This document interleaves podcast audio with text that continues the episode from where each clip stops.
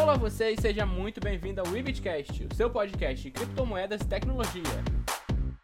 Eu sou Marcelo Roncati e é um prazer enorme poder conversar com vocês. Hoje estreamos aqui um quadro novo no nosso Webitcast, nós vamos falar da linha do tempo e, dependendo da semana, do mês, nós vamos falar de diferentes temas. O tema escolhido para hoje, nós vamos falar da linha do tempo do grupo Bitcoin Banco, o famigerado grupo do Cláudio Oliveira, o rei do Bitcoin, e a gente tem muita coisa para falar sobre esse assunto. Eu achei que ia ser uma coisa fácil, eu formulei uma pauta e quando eu vi a pauta estava enorme. Então, para falar junto comigo sobre esse assunto, eu quero chamar aqui Armata Trader. Olá, pessoal. Tudo bem com vocês? Eric Slaperis. Oi, povo, tudo bem? Saudade de vocês. E ele que é novo aqui participando com a gente pela primeira vez, está estreando Gustavo Henrique. Opa, pessoal. Tamo junto aí pra, pra falar sobre o GBB. Tarefa ingrata falar de GBB, vocês vão logo perceber isso.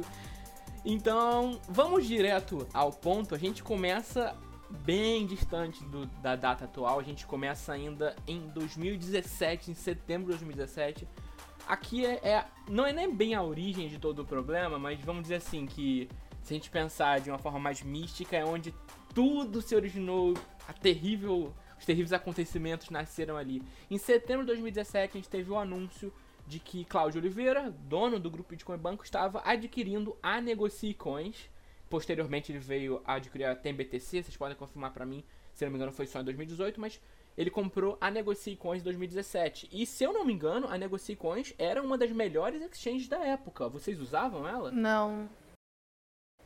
A gente não usa, né?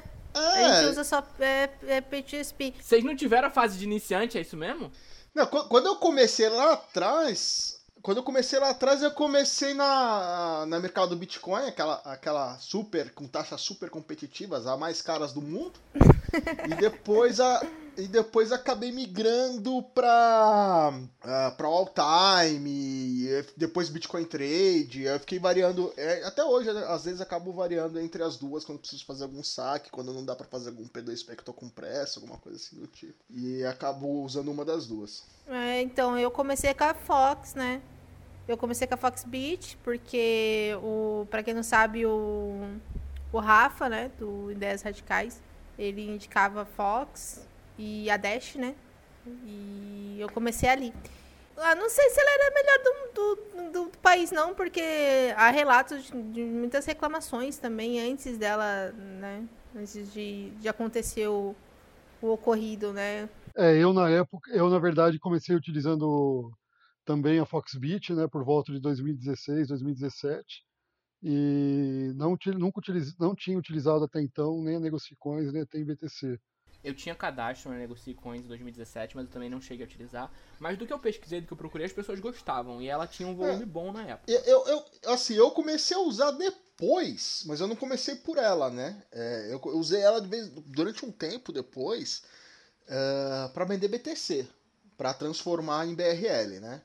Mas ali eu já, eu já falava pro pessoal que já tava estranho, porque assim, já tinha uma cotação. 2017 já tava estranho? Não lembro se era 2017 ou se era 2018, porque ele já. Não, acho que foi 2017 para 2018, porque ela já tinha uma cotação em torno de 300 a 500 reais de diferença para as outras exchanges. E eu falava pros meus colegas, falei, meu, já, eu só ponho, acho que a grande maioria igual eu só tá colocando BTC lá pra vender. Eu acho que BRL não entra naquela porcaria, porque todo mundo compra em outro que é mais barato e manda pra por causa da diferença. E eu falava, meu, vai chegar uma hora que esse BRL vai acabar naquele caixa. Eu achei que o Eric ia esperar o meio do programa para começar com conspiração. ah, é o Eric, bem. Não, mas isso, mas isso eu já pensava em 2017. Foi o que me levou a parar de usar. Porque o Eric é o famoso, eu já sabia. Não, porque na, na, minha cabeça a conta não fechava. Para mim ter uma saída, eu preciso ter uma entrada. Se tá todo mundo usando aquela, aquela tranqueira para fazer saída, cadê a entrada? Se uma hora a caixa ia acabar. Mas eu, eu pensava que os problemas iam acontecer antes. Mas não acontecia, eu já com medo. E também porque quando eu comecei a usar, eles tinham uma taxa de 0,9 para transferir para o meu banco. Era uma taxa muito baixa. E aí depois eles quebrou, não tinha mais um convênio com o meu banco, eu tinha que pagar mais, não lembro quanto para fazer a TED, mas a taxa ficou caro para mim, eu acabei migrando para as outras exchanges que, que tinham uma taxa mais vantajosa com o meu banco. Mas essa conta não ia fechar, né? Não ia fechar. Sim. E em 2018, do que eu pude apurar aqui, vocês podem me corrigir se vocês tiverem alguma coisa aí, mas em 2018 eu não consegui encontrar nenhum fato relevante o suficiente para trazer aqui para o nosso debate. Vocês têm? Não, Não, eu, eu, eu, que eu acompanhei na época, em 2018, eu já estava no meio de cripto, né? Não muito focado, né? É, mas não tinha nenhum problema divulgado com a Negocicoins. Foi só mesmo a aquisição da TMBTC em 2018, então. 2018 a gente só teve inverno cripto, né? A Ah, queda. sim. a É, queda- tu- tudo tava ruim na época. É, mas de exchange, de ação, assim, a gente nunca teve nada. Então tá, chegamos aqui então, 2019. Pelos meus dados, a gente começa a- o nosso debate principal agora, em fevereiro de 2019.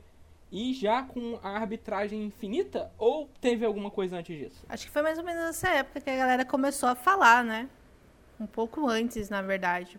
Porque eu já tinha, acho que, dois alunos comentando: ah, mata, tá rolando esse negócio aqui, e dá pra fazer arbitragem, dá pra ganhar um troco.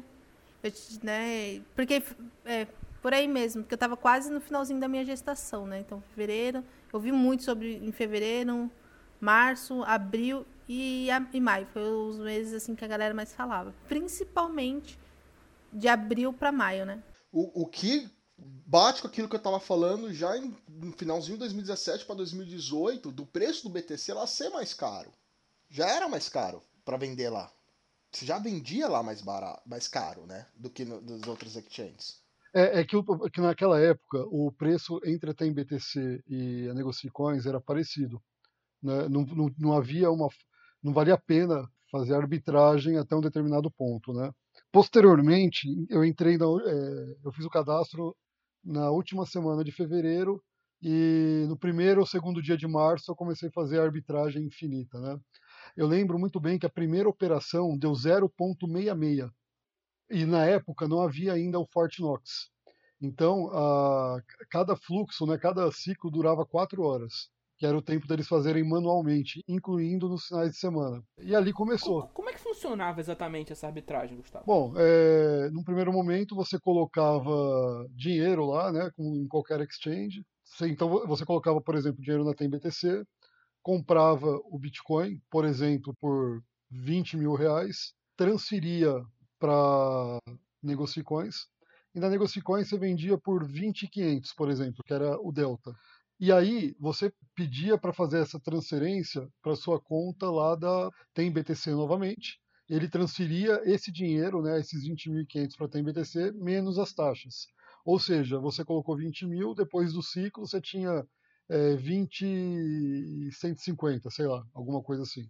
E isso você fazia a cada quatro horas na época, não tinha o Fortinox, era um processo manual. Gustavo, deixa eu fazer uma pergunta. Você sentiu que você, você tinha achado o, o ouro, finalmente? Você achou que finalmente. Você ficou feliz? Qual, qual foi sua emoção quando você falou: Caraca, bicho, olha o que eu tô fazendo? 300 reais por dia, tal, 600 reais por dia, sei lá o quanto você conseguia fazer por dia por causa do, do time de 4 horas. Mas você pegou e falou: Nossa, meu Deus, encontrei a mina de ouro. Então, é, eu demorei um pouco até para começar, porque eu fiquei pensando, falei, meu, tem coisa errada nisso aí. Po- po- tem coisa errada não. É- quando a esmola é demais, né, aquela frase que todo mundo conhece. E eu falei assim, olha, eu vou colocar um, um dinheirinho pequeno e vou ver o que acontece. Eu tiro meu investimento e vejo o que acontece.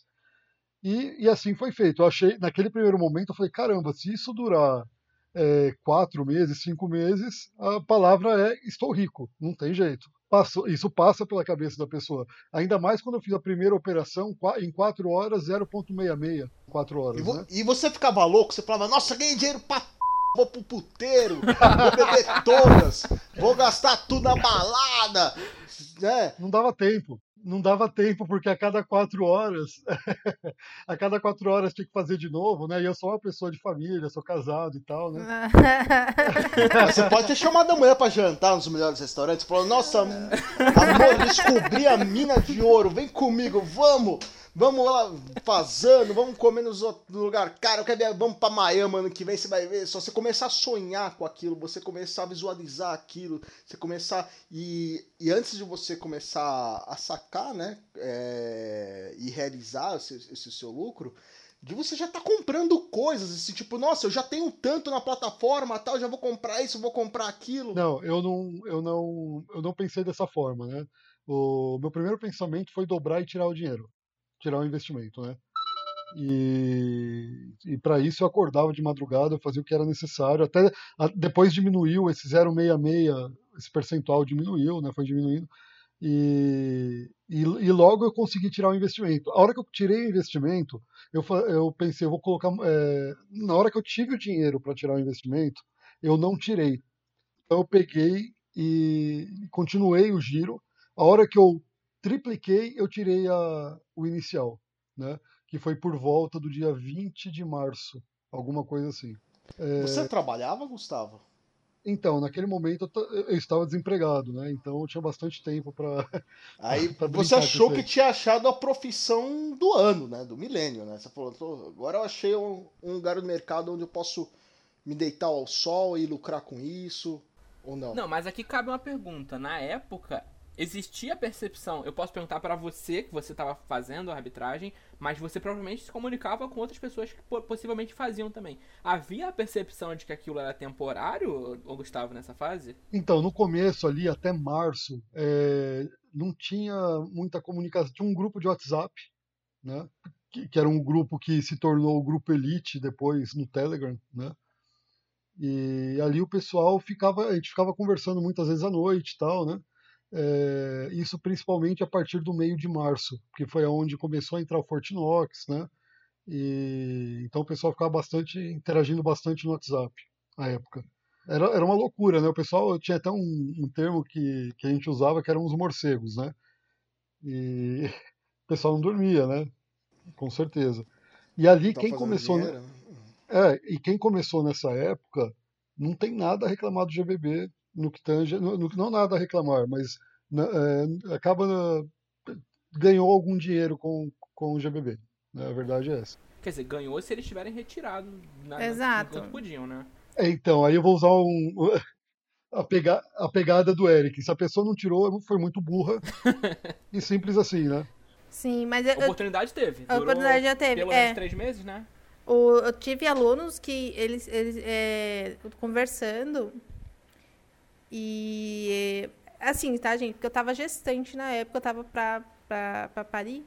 Então, quando eu só soube da, do, dos, meus, dos alunos que estavam envolvidos na GBB, depois que eu voltei para casa. Porque é, o, o Eric está no meu grupo de alunos e ele sabe que os meninos têm medo, assim, falar, falar que foi liquidado, falou que faz umas cagadas dessas, assim. O povo só me conta depois que acontece. É um pouco de vergonha também, né? Um pouco de vergonha também, né? É, é porque eu pego muito no pé. E aí, um, um dos meus alunos conversando comigo, ele falou, olha, eu, eu criei expectativa, tipo, ah, eu só vou sair quando bater o meu primeiro um milhão. E o cara não, não sacou o dinheiro, entendeu? Sacou. Mas ele entrou com quanto? Ah, eu não sei, eu não questionei não. Mas eu sei que ele, a expectativa dele era de um milhão. E o pior, ele, ele deu entrada, ele só deu entrada no carro. Um carro. Ele deu entrada num carro? Ele deu só, ele sacou só a entrada do carro e ficou especulando dentro da GBB para tirar um milhão para pagar o resto do carro. Então ele tá com a dívida do carro, é, tá sem é dinheiro. Esse, esse o ponto que eu queria chegar. Tipo, algumas pessoas na arbitragem infinita criaram ilusões. Sim. Cujo qual começaram a fazer dívida em cima disso, né? Começaram a, tentar, achar que, tipo, estavam milionários, que tinham achado a mina de ouro. É, eu entendo que todo mundo ali é, achou isso também, principalmente quem começou a sacar, né? Porque via o dinheiro cair na conta, né? E aí você acaba, acaba, é, e, assim, isso quem tem o pé no chão, né? Agora, quem não tem o pé no chão, que começou a ver crescer o dinheiro, mas o dinheiro virtual dentro do site, essa pessoa ficou iludida, porque a pessoa fazia 8% ao dia, em média, eu fazia 8,7% ao dia, né? E você imagina, um milhão, você fazia 90 mil por dia. Você imagina.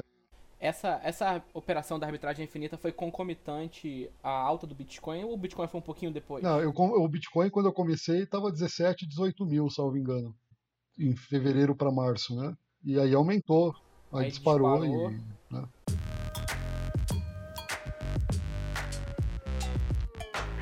então, mas aí teve grupos, né, fechados que colocava, colocou, foi um grupo fechado que fazia as pessoas colocar dinheiro lá para fazer a arbitragem infinita. Não, e importante, o, o, naquele período ali, por volta do mês de abril, março, para abril, né? O que, que aconteceu? Num dos grupos, o grupo de WhatsApp que nós tínhamos virou Telegram, porque expandiu, né? E aí é, foi feito um curso de arbitragem infinita. Curso? Em que. Curso.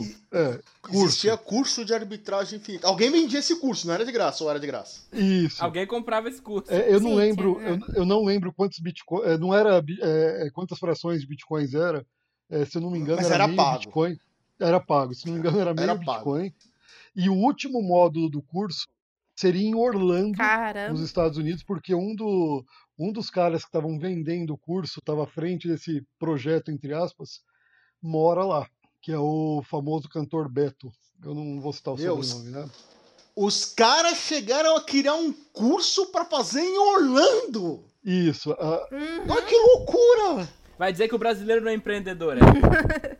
Mano, vamos, vamos, vamos anotando isso aí, esse- vamos fazer o roteirinho, passar lá na Netflix, falar, ó, oportunidade de ouro. Não, e tem mais. O Cláudio, ele iria estar nesse curso, inclusive, lá, ia ter a participação especial dele. Não que ele iria dar o curso, mas a presença dele, né? Nossa, é especialíssimo em honrar o ambiente com a presença de Cláudio Oliveira. Exato. Pois é. E, e aí, e- e isso foi, desculpa, isso foi no fim de abril. Aí que que tava naquele pessoal organizando, aquela coisa toda, foi quando parou o sax. E muita gente já tinha depositado, ah, se salvo engano, era meio Bitcoin, né? E depois devolveu-se para todo mundo, né? O pessoal foi, quem estava organizando o curso foi correto e, e- Pelo menos devolveu, né? Imagina se tivesse Isso. sumido. Mas se bem que no final das contas era BitCrowd, né? Então não, ia fa- não fez muita diferença, né? Você devolver. Então, é... aliás, eu não lembro se, se tinha que depositar em blockchain ou na, na conta do GBB. Eu não me recordo disso porque eu não quis, não participei. Inclusive essa pessoa que mora lá nos Estados Unidos, ela me cobrou fortemente que eu tinha que participar desse curso. Eh, Mandou mensagem no privado. Eu falei, poxa, mas eu faço 9% ao dia. Para que, que eu quero fazer curso? É, eu sou, eu sou o lobo Eu de Wall vou dar Street. o curso, é Eu diferente. sou o lobo de Wall Street. É, eu É, posso isso dar o curso, né? É, isso que vocês estão falando é muito importante, porque percebam que a arbitragem infinita criou um nicho de mercado de curso em Orlando. Era Orlando, né? Que você falou, né? Isso. Orlando? Curso, grupos fechados Não, pra a- fazer arbitragem. Cu- curso fechado para fazer arbitragem, robôs de arbitragem para o cara lucrar mais.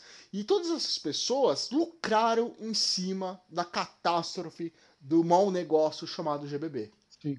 Lucraram em cima, não tem como falar que não lucraram, porque eles lucraram em cima.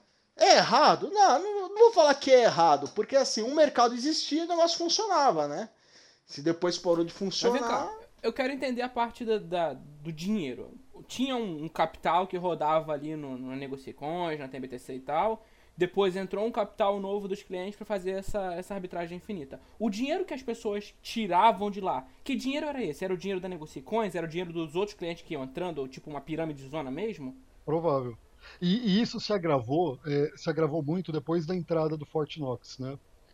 É, por- Fortnox a gente fala de março de 2019. isso, exatamente. Por que que aconteceu com o Fort Knox? Você passava, você- em um determinado momento, você passou a fazer o, o- o giro maldito, em vez de em quatro horas, passou num primeiro momento a uma hora e trinta. Então você fazia o giro a cada uma hora e trinta. E aí você transferia o dinheiro eh, de um local para outro sem passar por banco, né? Então você imagina, eh, não passava pelo banco. Você economizava dinheiro com o TED, né? Você economizava dinheiro com o TED, você economizava dinheiro com transferência. Não, não, eles cobra... não, eles cobravam o TED.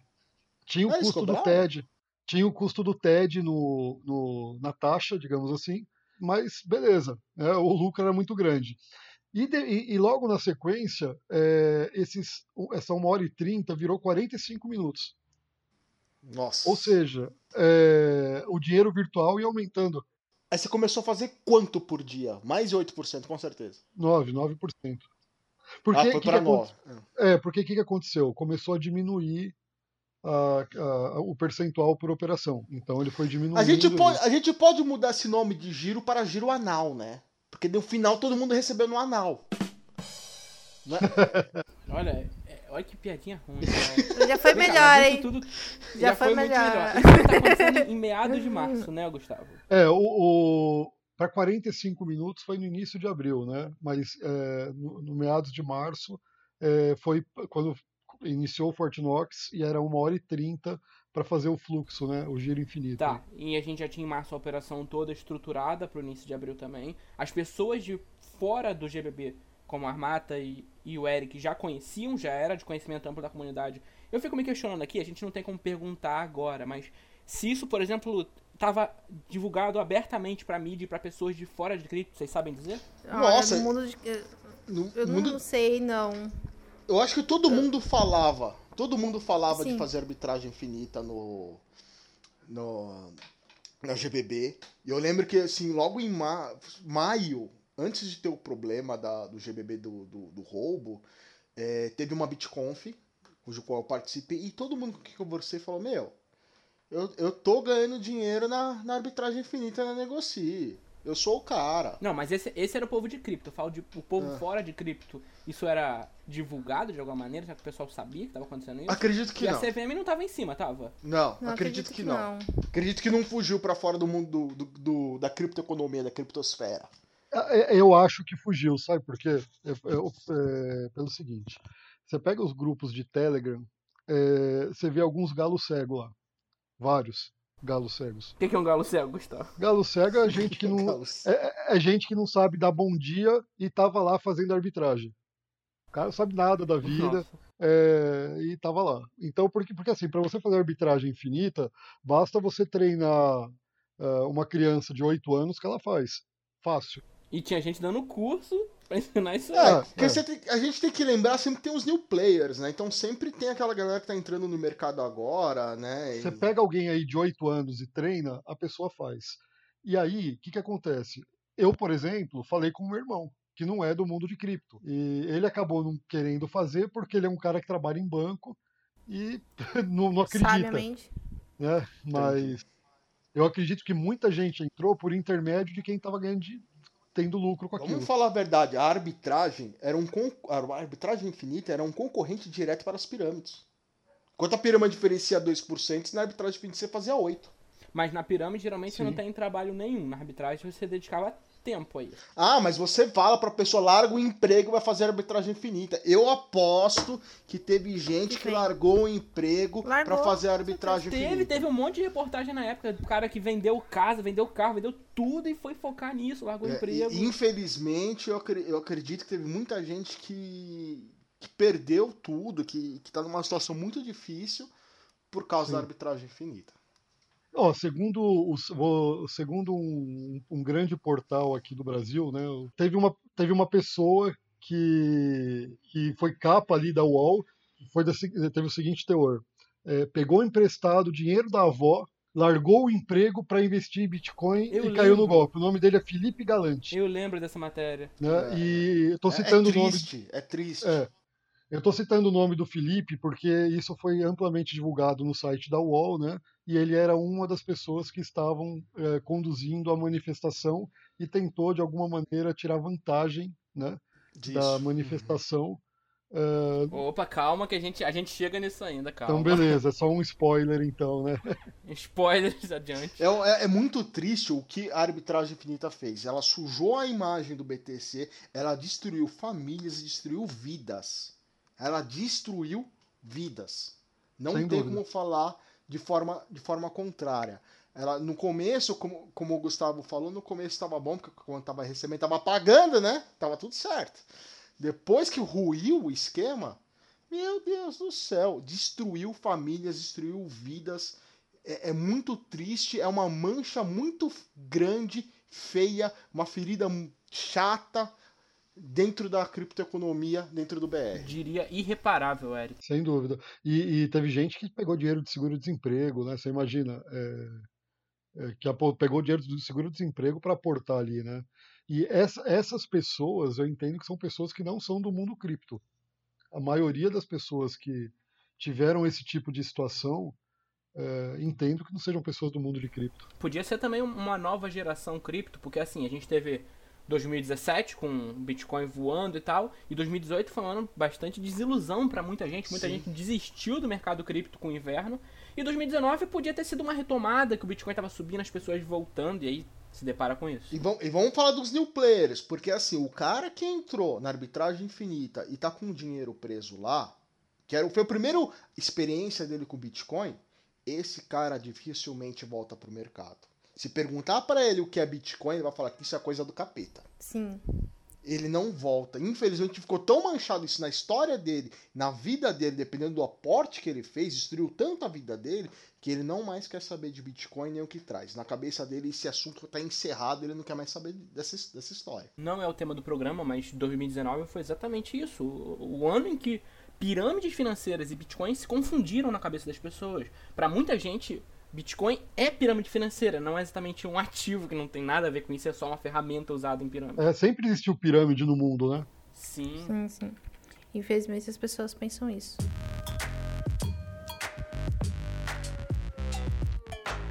Vamos agora para maio de 2019. A gente vai pular um pouquinho no tempo. Vocês falaram de uns acontecimentos de abril. Vocês podem puxar também na memória se tiver algo relevante. Mas em maio de 2019 a gente teve o famigerado roubo, o hack na plataforma do GBB de 50 milhões de reais. Na época apontaram esse hack por causa de uma falha, se eu não me engano, né?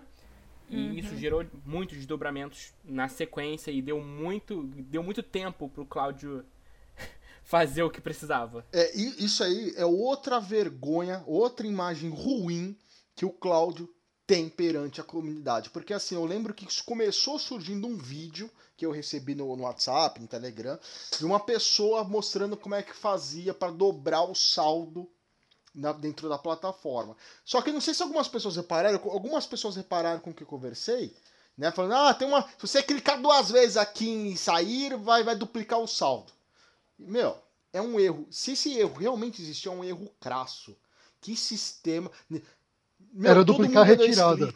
É, todo mundo dá dois cliques no negócio. Quando você clica uma vez acha que o link não vai, você clica de novo. E é duplicar? Você entendeu? Eu tenho muitas dúvidas em relação a isso, porque tanto esse vídeo mostrava um escritório com mais de um computador, parecia ser um escritório, onde no qual o mousepad que tinha era laranja de todas as máquinas, tinha até inclusive é, mais coisas de cor laranja, que era o símbolo do GBB, cujo qual o símbolo do GB tinha a cor laranja, e, e aparece. Pra mim ficou. Eu, eu, vou, eu posso estar falando a maior bobagem do mundo. Mas para mim parecia ser coisa do, deles tentando criar alguma coisa desse roubo de 50 milhões. para mim, talvez tenha sido forjado esse tipo de coisa. Porque meu, é um erro muito idiota. Se tivesse, se existisse aquele erro, já acontecia há muito tempo lá atrás. Eles nunca perceberam? Ah, pelo amor de Deus. Quem é o cara que não percebe? Monta um site que dá dois cliques lá e o bagulho faz em dobro? Tá louco? Isso não existe. Para mim, isso foi criado depois para justificar um tipo de problema que eles estavam começando a ter. Já quando eles já estavam, quando eles criaram a Forte Knox, já estavam aparecendo algum tipo de problema. Depois vieram com esse vídeo e falaram: ah, algumas pessoas fizeram isso de forma várias vezes e criaram um rombo na empresa, que agora a empresa está com dificuldade, a gente está abrindo investigação contra essas pessoas, a polícia vai atrás. Até hoje não apareceu esse BO com o nome dessas pessoas indicadas, até hoje a investigação sobre isso parece que não existiu, não aparece. Ela pediu recuperação judicial e essas pessoas não têm nem inquérito. Exato. Então, é, aí tem um ponto que é importante que é assim, né? É, esse sistema todo aí do Fortinox, né? Ele foi criado por uma pessoa que deixou o GBB. Na hora que o negócio começou, é, a pessoa, porque o que, que aconteceu? Esse, essa arbitragem infinita não foi criada pelo Cláudio. Ela foi criada por um cidadão que trabalhava lá dentro. O Cláudio comprou a ideia, obviamente, né? E aí, a hora que essa pessoa tirou muito dinheiro de lá, como uma pessoa que participava da arbitragem, era um funcionário, o cara saiu e o problema ficou, né? E aí, em maio, no final de abril, provavelmente, início de maio, eles viram que tinha que fazer alguma coisa. E aí, o primeiro, eu imagino que foi esse roubo de 50 milhões, foi o. foi a desculpa aí, ou a, o que eles bolaram, né? para poder justificar alguma coisa e, e, desencadeou tudo que, o que foi feito até agora, né? Um vídeo para mim que foi feito dentro da, da GBB. Do pra GBB. Mim é, é... Pra mim foi dentro da GBB, com, com, um monte de computador, num escritório, com, com cores do, do GBB. É, é, é, pode ser realmente. Eu não reparei, eu assisti o vídeo já uma ou duas vezes, mas eu não reparei nesse detalhe. Depois eu vou procuro, vou, vou até ver isso novamente. Mas se for, né, fica bem claro que a má fé né, da, da questão. Né? Agora, para a gente colocar os dados no, nos lugares corretos. Uh, em maio teve esse roubo. Alguém sabe, alguém sabe a data do dia que, que aconteceu o hacker? Não, mas o último saque foi, foi dia 19 de maio. E ele fez um vídeo falando: não, a gente tem o nome das pessoas que fizeram, inclusive alguns P2P na comunidade reconhecidos. Cadê o processo contra essas pessoas que fizeram? Cadê o inquérito? Nunca acabou? Cadê o inquérito disso? Então, o inquérito é outro problema, né? Assim, eu não sei se é tema aqui, mas é sabido que o Cláudio não é o dono do GBB, né? Então, mas aí é um outro. não é o dono do GBB? É, a, o povo, né? Vamos dizer, se é assim que a gente pode dizer, o povo diz que ele é um laranja, né? E eu não vou citar aqui quem seria o dono, porque mas enfim, a gente tá pode confirmado isso. É. é, mas a gente, mas quem procurar a CPI dos portos vai achar. Fiquei até meio tenso agora, rapaz. CPI dos porcos. Vamos, vamos organizar e vamos lembrar assim. A gente tá falando de maio, esse roubo. Você falou que o último saque caiu que dia? 19. Dia 19. 19. E... O roubo dos 50 milhões lá, ele é oficialmente a causa do começo dos atrasos, certo? Sim. É, é, exato, porque eles não queriam pagar pessoas que estavam supostamente participando desse golpe do roubo de 50 milhões, né? Então eles falaram, vamos travar os saques é, para que eu não só era pague todo ninguém. mundo, né? É, então é, eles falam, o, o ponto que o Cláudio colocou num dos vídeos é o seguinte: é, eu não vou pagar ninguém que está me roubando. Na teoria seria quem estaria roubando esses 50 milhões. Então ele falou: então eu vou bloquear saque até resolver achar os culpados, aquela história toda, né? Para poder voltar ao saque. Aí ele criou uma lista na Negocicoins, uma lista na uh, uma lista na TemBTC, colocou-se uma lista lá, tinha mais ou menos 3, 4 mil pessoas na lista, né? Lista de saques, né? E então a pessoa ficava acompanhando, ficava acompanhando o nome dela lá, o usuário dela, para ver quando que ela ia receber. E essa lista foi algo extremamente ridículo que aconteceu, porque você estava no. Eram 1.500 da lista, não andava. E ele falando que estava pagando, estava pagando, estava pagando, uma lista não andava. De repente você ia de 1.500 para 1.520, é, sendo que ele falou que estava pagando, ou seja, era para você diminuir, é, diminuir né, o, seu, o seu número na lista e não aumentar. Né? Então, esse foi, foi o primeiro ponto que eu me recordo que aconteceu é, a criação dessa lista, você podia, você, é, você fazia as retiradas na plataforma em Bitcoin e em reais. Então você tinha uma lista em reais na TemBTC, uma lista em reais na Negocie e uma lista de, tem, de Bitcoin na TemBTC e a outra na Negocie Coins. E você ficava acompanhando aquilo que não um idiota, né, na baita expectativa que que você iria receber, e eles usavam o argumento que se, se a sua conta fosse validada, você já passaria a receber. É, inclusive, eles bloquearam mil e poucas contas de pessoas que estavam com problema, na, que eles tinham achado problemas né, ao longo da investigação interna que eles tiveram, eles foram lá e bloquearam as contas. E de, de, imagina, 1.200 pessoas que eles falaram que podia ter algum problema. Aqui no meu registro essa lista tá para julho. Isso foi antes ou depois da, da Negocia Express, que ela, ela, o Cloud criou a Negocia Express, né, para facilitar os saques. A Negocia Express faz foi em junho. Não, a, a Negocia Express ela já existia. Ela era uma, uma exchange só para investidor. De, é como se fosse uma PC. Você tinha que investir lá acima de 3 bitcoins. Se você quisesse utilizar a Negocia Coins Express. Ah, entendi. É, lá você já tinha BR, lá você já tinha lá o ouro do futuro, né? Foi aí que ele criou a moeda, o BR2EX, né, que ele usava para pagar as pessoas, que era lastrada em, em gramas de ouro. Isso, é, exato. Ali já tinha isso, né? É, depois ele criou a Negocicoins Pro. A Negocicoins Pro a gente está falando de junho ou de julho? De agosto, eu acho. Agosto. Julho ou agosto. Negocie Coins Pro.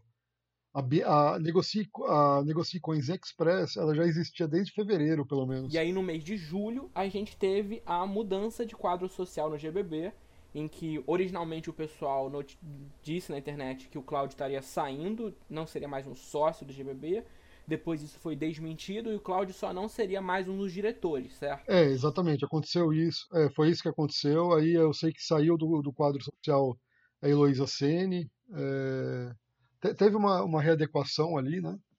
E não sei qual o motivo, com certeza teve algum motivo por trás que a gente não sabe dizer, mas eu imagino que essas pessoas estavam incomodadas de ter o seu nome no quadro social participando de um esquema, sendo que elas não faziam parte genuinamente aí desse esquema, né?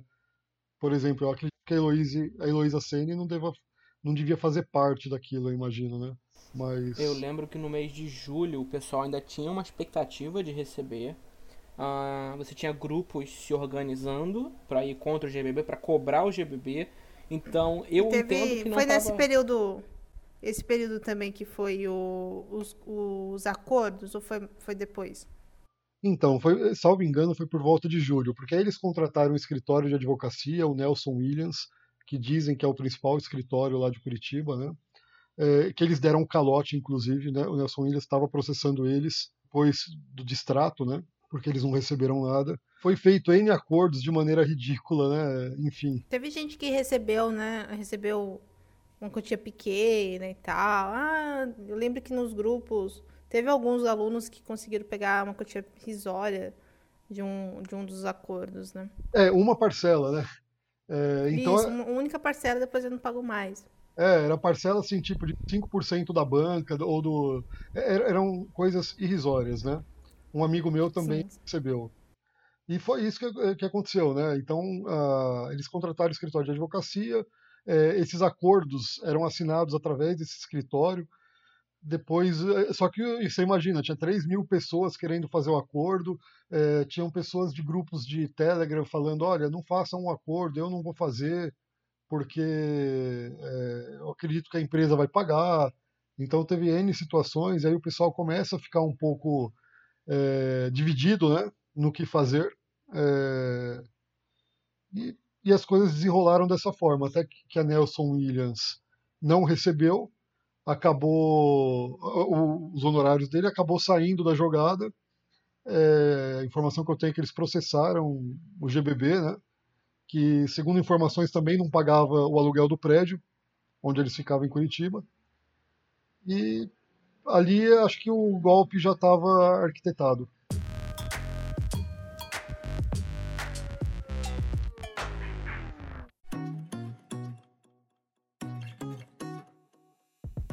Fala pessoal, a gente termina aqui a nossa primeira parte da linha do tempo do GBB. A ideia original era fazer um programa só, só que conforme a gente foi gravando, eu até comentei durante o programa que a pauta ficou gigantesca e a gente acabou gravando quase duas horas de áudio bruto, então o programa ficaria muito longo, ficaria muito cansativo, então a gente decidiu dividir em duas partes. A próxima parte sai na semana que vem. E aí a gente vai ter o programa completo aqui da linha do tempo do GBB. Ficou muito bacana também. A gente vai falar de agosto em diante, partindo das manifestações, quando o conflito, quando o problema do GBB já tinha estourado completamente para mídia e para as pessoas. Então, muito obrigado por terem ouvido até aqui. Eu espero vocês na próxima semana aqui no Webcast.